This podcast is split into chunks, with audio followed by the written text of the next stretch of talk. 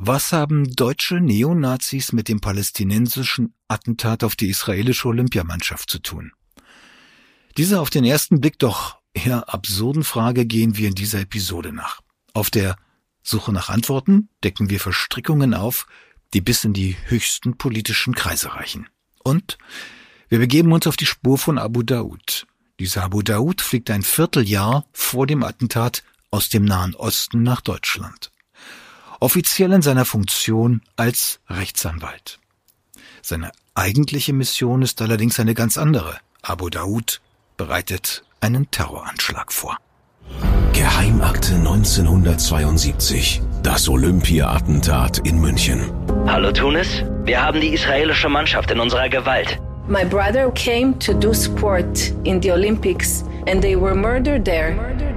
Die ganze Geschichte investigativ recherchiert. Bisher unveröffentlichtes Material. I was contacted by a German journalist, Christoph Lemmer. Geheimakte 1972. Die ganze Geschichte.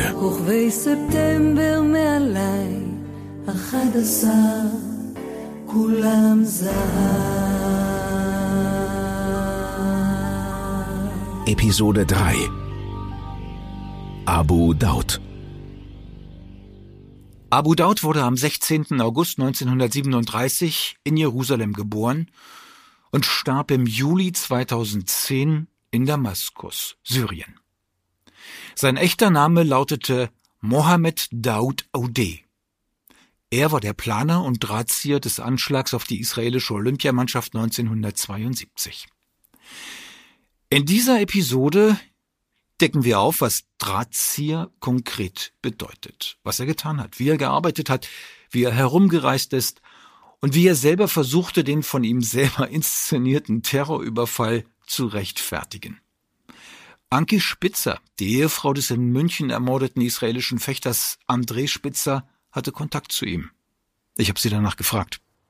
Have you ever had hatten Sie jemals einen persönlichen Kontakt, Treffen, Schreiben, Anruf, was auch immer mit Abu Daud? Abu Daud? Abu Daud. Abu Daud. Der lebte in Tunis, ging nach Tripolis, dann nach Damaskus und Amman. Ich habe seinen Weg verfolgt. Eines Tages entschied er sich, seine Autobiografie zu schreiben, zusammen mit einem Ghostwriter, dem französischen Journalisten Gilles Dujonchet.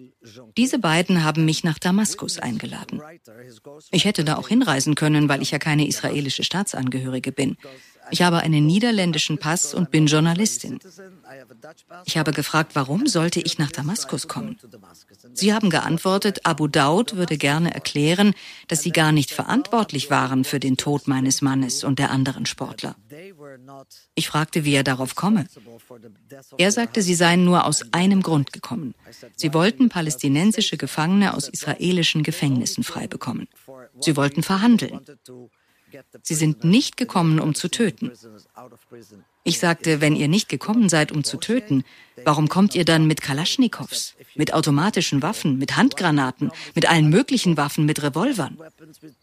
Und wenn ihr nicht zum Töten gekommen seid, warum habt ihr gleich am Anfang im Olympischen Dorf zwei Männer umgebracht? Gleich am Morgen um 4.30 Uhr, als ihr reingekommen seid. Und der erste Israeli wenig später tot vor dem Gebäude lag. Warum habt ihr in dem Zimmer, in dem ihr eure Geiseln festhaltet, Josef Romano ermordet und kastriert? Warum habt ihr die anderen gefoltert, Knochen gebrochen und so weiter? Also, worüber reden Sie mit mir? Dann meinte er, nein, nein, nein, das war nicht unser Plan. Die anderen neun hätten wir nicht getötet, nachdem die ersten zwei schon tot waren. Aber die Deutschen hatten uns reingelegt. Sie haben uns gesagt, wir könnten mit unseren Geiseln aus Deutschland wegfliegen. Das haben sie nicht gehalten. Deutschland ist verantwortlich, nicht wir. Dann habe ich gesagt, um mir das anzuhören, soll ich nach Damaskus kommen? Er meinte, ja, ich würde Ihnen das gern persönlich sagen, damit Sie wissen, dass das nicht unser Plan war. Ich sagte, wissen Sie was? Ich könnte mir schon vorstellen, nach Damaskus zu kommen. Vielleicht haben Sie schon einen Fotografen engagiert. Wahrscheinlich wartet Kaffee auf mich. Ich komme zu Ihnen ins Zimmer und der Fotograf schießt los. Klick, klick, klick, klick. Und Sie geben mir einen Kuss. Sind Sie verrückt geworden zu glauben, dass ich das tue?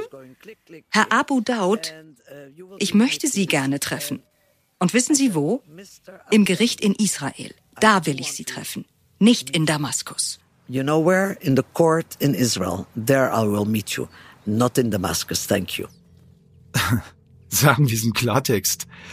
Abu Daud und sein Ghostwriter wollten Anki Spitzer offenbar nur als schlagzeilenträchtiges Maskottchen nach Damaskus holen. Schöne Fotos für die Medien, die dann über Abu Dauds Buch berichten, auf das sich viele Exemplare davon verkaufen lassen.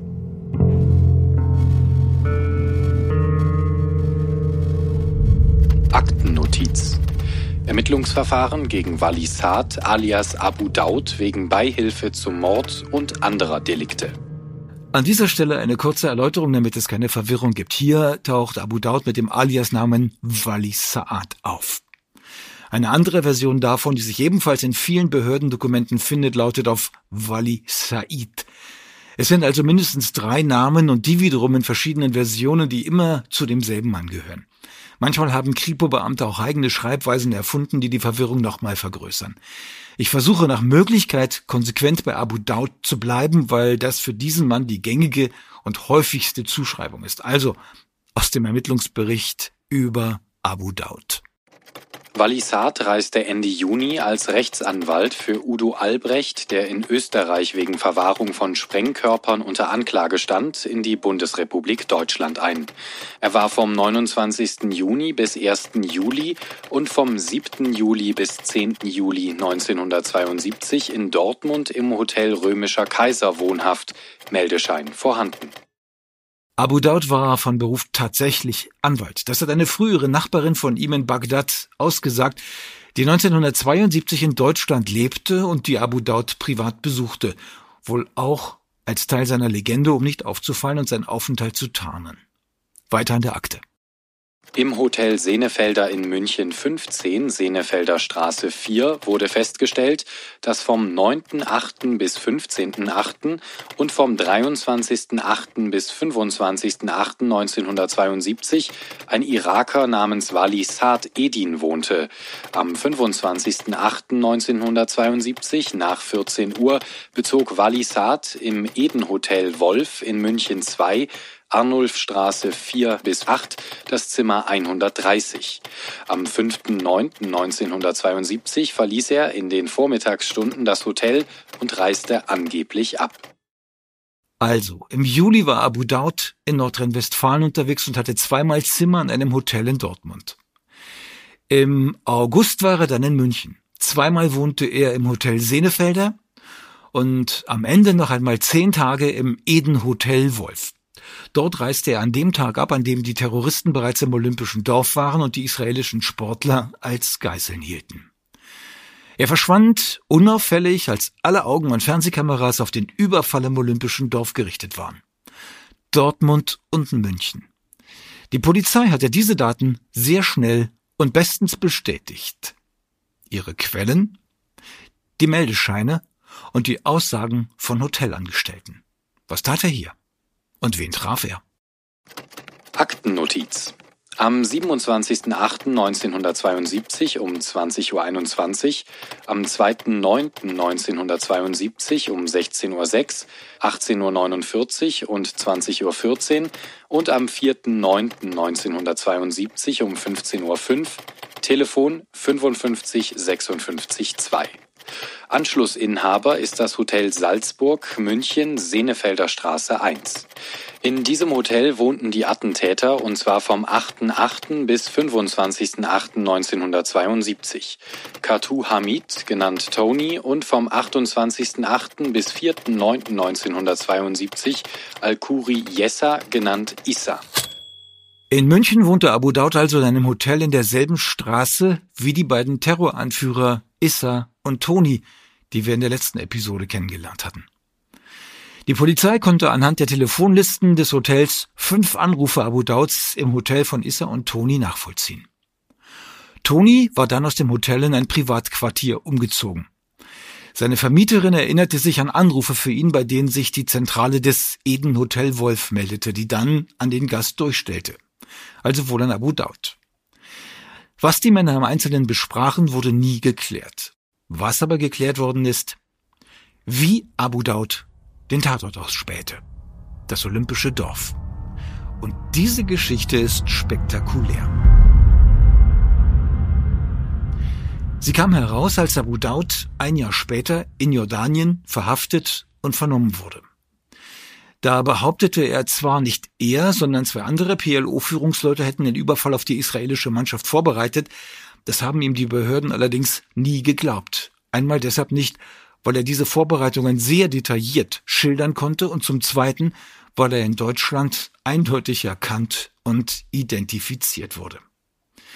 Ich habe die Aussage Abu Dauds einsehen können. Spannend wird sie ab hier. Um diese Operation zu vervollständigen, ersuchte mich Abu Ayad, ihm meinen irakischen Pass zu geben, der auf den Namen Sa'ad el-Bin Wali ausgestellt war, da mein irakischer Pass ein Einreisevisum für Deutschland hatte. Gelogen ist daran, dass Abu Daud den Pass einem anderen Araber gegeben habe. Richtig ist daran, dass sein Pass zur Einreise nach Deutschland verwendet wurde, auch zur Anmeldung in die diversen Hotels, und zwar durch ihn selbst. So kommt der Deckname Wali Sa'ad zustande. Weiter mit Abu Dauds Aussage. Fakri el-Amari flog tatsächlich nach München. Richtig muss es also heißen, Abu Daud flog tatsächlich nach München. Abu Daud schreibt dem Fakri el-Amari nur seine eigene Reise zu. In München versuchte Fakri el-Amari in das olympische Dorf einzudringen und sich umzusehen, was ihm jedoch nicht gelang und was ihn zwang, eine andere Person heranzuziehen, er rief Mohammed Musalla aus Libyen zu sich, da dieser mehrere Sprachen, darunter auch die deutsche, beherrscht und auch, weil er Architekt im Olympischen Dorf während des Aufbaus gewesen war. Wir übersetzen wieder in wahrheitsgetreuen Klartext. Abu Daud versuchte, sich im Olympischen Dorf umzusehen und scheiterte. Was dann stimmt, tatsächlich ließ er einen Gesinnungsgenossen aus Libyen einfliegen, der zur PLO gehörte. Und tatsächlich hatte dieser Mann als Architekt beim Bau des Olympischen Dorfes in München gearbeitet. Er kannte die Grundrisse, er sprach Deutsch und er kannte Kollegen vom Bauprojekt, die ihn überall durchließen. Ich erfuhr, dass Mohammed Musalla von Libyen nach München gekommen war und dass er die Erkundung innerhalb des Olympischen Dorfes durchgeführt hatte, wobei ihm zugute kam, dass er die deutsche Sprache beherrschte und die Eingänge des Olympischen Dorfes kannte. Somit erfuhr er, dass die israelische Delegation in Block Nummer 36 einquartiert war. Er erkundigte sich auch über die Sicherheitsmaßnahmen, vor allem im Gebäude Nummer 36, das sich gegenüber dem Quartier der saudi-arabischen Delegation befand, in dem Mohammed Musalla Zutritt hatte, mit der Entschuldigung, er wolle sich nach einer bestimmten Person erkundigen. Die Saudi-Araber wussten nichts über die Operation und hatten damit nichts zu tun. Er hatte Zutritt in seiner Eigenschaft als ehemaliger Architekt. Er versicherte sich, dass die Konstruktion der israelischen Delegation mit der der saudi-arabischen identisch war. So, das hat also Abu Daud ausgesagt, als er 1973 von jordanischen Ermittlern vernommen wurde.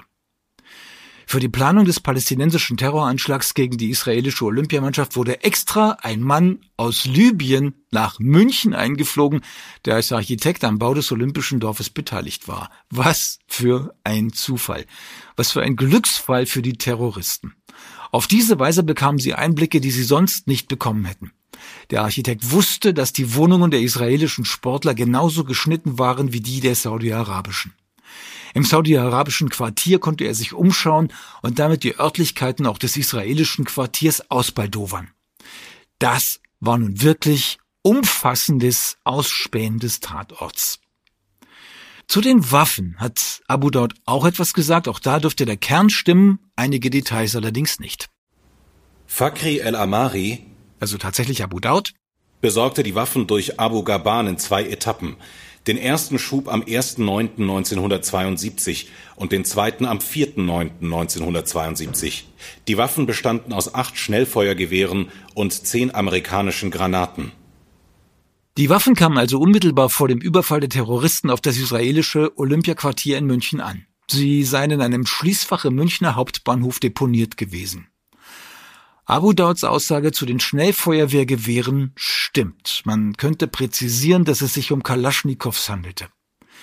Die Anzahl der Granaten dürfte auch stimmen, allerdings waren es belgische und keine amerikanischen. Wie kamen diese Waffen nun nach Deutschland? Dazu wiederum hatte sich schon vor zehn Jahren der Mann geäußert, der Abu Daud durch Deutschland kutschierte und auch seine Meldezettel in den Hotels ausfüllte. Sein Name Willi Pohl. Aktennotiz Polizeipräsidium München, Schlussbericht. Ermittlungsverfahren der Staatsanwaltschaft München bei dem Landgericht München I. Wenige Tage nach dem Terrorüberfall auf die israelische Olympiamannschaft verhaftete die Polizei drei Männer in einer Münchner Wohnung.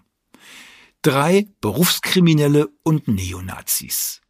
Einer von ihnen Willi Pohl.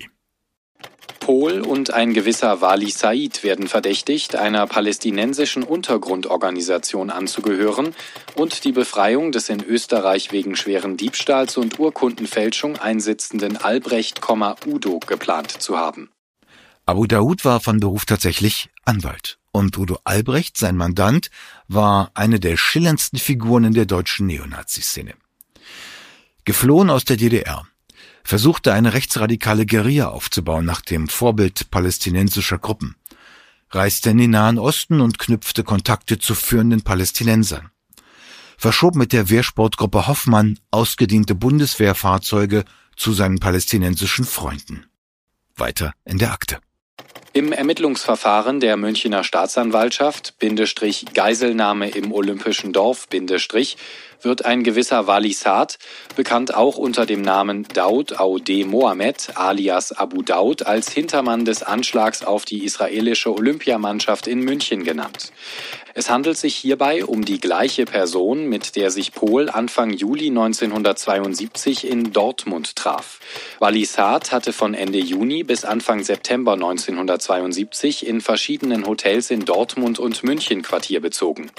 Der Beweis, dass es sich jeweils um die gleiche Person handelt, wurde durch Lichtbildvorlagen beim Personal der einzelnen Hotels und durch eine graphologische Untersuchung der Meldescheine aus Dortmund und München erbracht.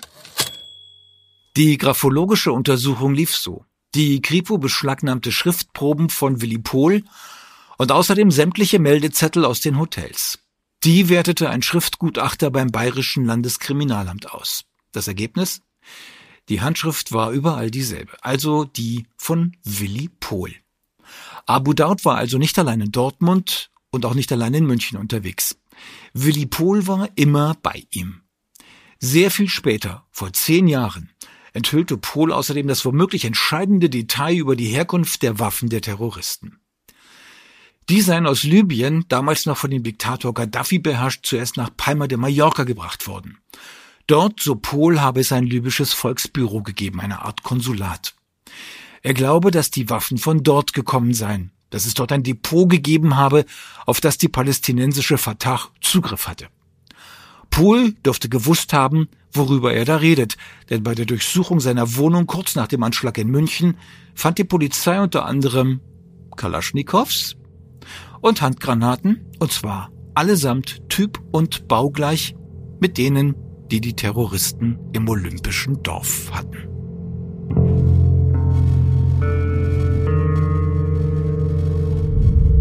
Was hier auffällt, immer wieder geht es um Libyen. Abu Daud telefoniert mit Libyen, mit einer Nummer, die auch sein deutscher Nazikamerad Willi Pohl im Notizbuch hatte. Abu Daud hat vorübergehend in Tripolis gewohnt. Die Waffen kommen offenbar aus Libyen. Der Architekt, der im Olympiadorf mitbaute, wurde aus Tripolis, Libyen, eingeflogen, um den Tatort aufzuklären. Sehr viel Libyen und sehr viel Tripolis, was eine Frage aufwirft. Warum konzentriert sich so viel bei der Vorbereitung und Planung dieses Anschlags auf Libyen? Hatte Libyen mehr damit zu tun? Und noch etwas fällt auf. Geld schien keine Rolle zu spielen. Abu Daud konnte mindestens zwei Monate für die Anschlagsplanung hin und her reisen. Schiffspassagen, Flugtickets, Bahnfahrkarten für die angeworbenen Terroristen. Die Reisen von Issa und Toni zwischen München, Beirut und Damaskus. Die Hotelaufenthalte, Telefonkosten. Der etwas protzige Toni, der seiner Gastfamilie erzählte, er habe ein Vermögen geerbt. Woher kam das alles? Womöglich hat Anki Spitzer, die Witwe des Fechters André Spitzer, das Rätsel um die Herkunft des Geldes gelöst. Als Journalistin für das niederländische und belgische Fernsehen hat sie prominente Palästinenserführer interviewt. Sie war auch bei PLO-Chef Yasser Arafat und bei dessen heutigem Nachfolger Mahmoud Abbas. Abbas, und es ist hier wichtig, Abbas war damals, Anfang der 1970er Jahre, der Finanzminister von Yasser Arafat. Er wusste, welches Geld bei der Fatah einging und wer welches bekam. Anki Spitzer arbeitet als Journalistin, allerdings unter anderem Namen. Die Palästinenser wussten nicht, dass sie die Witwe eines der ermordeten Sportler ist und wissen es möglicherweise bis heute nicht, wobei sie ihre Tarnung heute nicht mehr konsequent aufrecht hält. In der folgenden Passage enthüllt sie, wie sie mit Mahmoud Abbas über das Geld für den Anschlag in München sprach. Sie hat mir erlaubt, diese Passage in diesem Geheimakte-Podcast zum ersten Mal überhaupt öffentlich zu machen. Uh, had you ever the impression of Hatten Sie je den Eindruck, dass Leute wie Arafat selber mit dem Anschlag zu tun gehabt haben? with the death of your husband? Sure, Arafat was totally aware Ja, klar doch. Arafat wusste genau über alle Aktionen des Schwarzen September Bescheid. Er hat nicht selber gekämpft oder Leute getötet. Aber er wusste es. Ohne sein Wissen wäre das nicht möglich gewesen. Mahmoud Abbas, der heutige Präsident, er war der Finanzminister der ganzen Aktion. Er steckte da tief drin. Er beschaffte das Geld. So, eines Tages habe ich was gemacht, was eigentlich gegen journalistische Ethik ist. Ich habe ihn interviewt. Er war alt, ich war alt. Wir saßen auf einem Sofa und ich interviewte ihn zu anderen Themen. Dann habe ich ihn gefragt, also, da war ja dieser Angriff, wo war das gleich noch? Irgendwo in Deutschland. Ich habe ihm vorgespielt, als müsste ich darüber nachdenken. Haben Sie das finanziert? Er meinte, schalten Sie mal die Kamera aus. Ich habe meinem Kameramann ein Zeichen gegeben, dass er die Kamera abschalten soll. Dann sagte er, ja, also, wir haben Geld für unseren Kampf bekommen, für unsere Unabhängigkeit und so weiter. Ich wollte wissen, wo das Geld her war. Wer waren die Leute, die das Geld bezahlt haben? Also sagte ich zu ihm, schau, woher haben Sie das Geld? Er sagte, Sie dürfen dreimal raten. Und ich frage zurück, und Sie antworten ehrlich? Er sagte, ja. Okay. Ich sagte, ihr hattet das Geld von Saudi-Arabien. Er schüttelte den Kopf. Nein. Das war verrückt, wie ein Ratespiel im Büro des palästinensischen Präsidenten. Dann sagte ich, ihr hattet das Geld von Ägypten. Er sagte, nein. Und dann sagte ich, ihr habt das Geld von Libyen. Und dann nickte er mit dem Kopf. Ja. And then I said, You got the money from Libya. And then he nodded with his head, yes. Ich habe versucht, Abbas über das palästinensische Verbindungsbüro in Berlin damit zu konfrontieren, also zu fragen, ob sich das wirklich so abgespielt hat. Meine Frage blieb unbeantwortet. Bleibt also die Aussage von Anki Spitzer. Es ist das erste Mal, dass sie diese Begebenheit erzählt. Sie ist kein Beweis, aber sie passt ins Bild. Wieder Libyen. Libyen und Gaddafi als Geldgeber. Und es passt auch ganz ans Ende dieser Geschichte, das Ende, das sich 54 Tage nach dem Überfall und den Morden in München und Fürstenfeldbruck ereignete. Dazu kommen wir in einer späteren Episode.